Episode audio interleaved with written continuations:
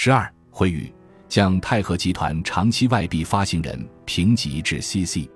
二零二零年五月十四日，惠誉将中国房企泰禾集团股份有限公司的长期外币发行人评级和高级无抵押评级从 CCC 加下调至 CC。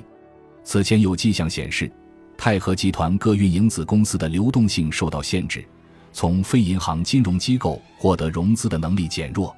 华能信托提起的诉讼表明，融资渠道削弱的情况并不局限于规模较小的非银行金融机构。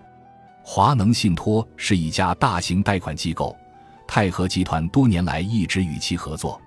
惠誉认为，泰禾集团面临重大的短期再融资风险，尤其是到二零二零年七月五日，将有一笔十五亿元人民币的中期票据到期。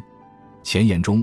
我提到了我哥哥买万科楼盘的幸运经历，这里再给大家分享下投资者购买泰禾在北京孙河的豪宅北京院子的伤心经历。